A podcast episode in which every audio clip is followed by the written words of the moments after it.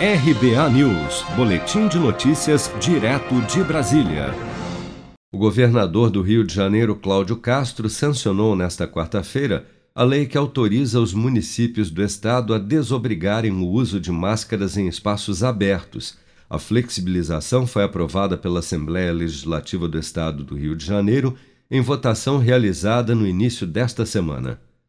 Após a sanção, a Secretaria Estadual de Saúde publicou uma recomendação com alguns critérios para flexibilização do uso da máscara nos municípios do Rio de Janeiro.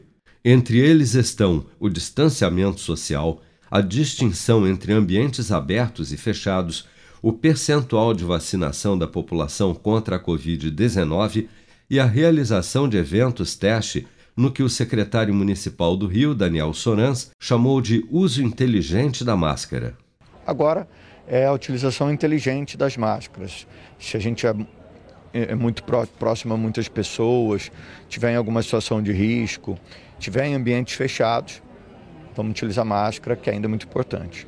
O Rio de Janeiro é a segunda unidade da federação a flexibilizar o uso da máscara na última terça-feira, o governador do Distrito Federal, Ibanez Rocha, também decretou o fim da obrigatoriedade da proteção em ambientes abertos na capital federal a partir do dia 3 de novembro. Mas especialistas, no entanto, consideram prematura a flexibilização do uso de máscara neste momento. Um exemplo disso, explicam, é o próprio ritmo da vacinação.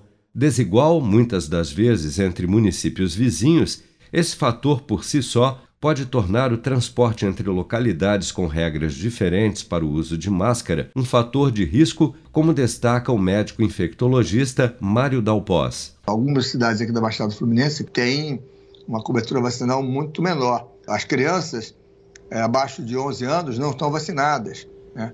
Então, tem uma série de elementos que exigiriam um pouco mais de prudência em decisões desse tipo.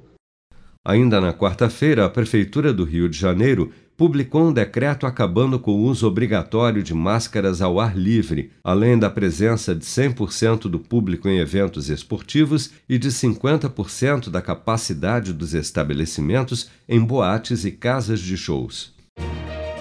Com produção de Bárbara Couto, de Brasília, Flávio Carpes.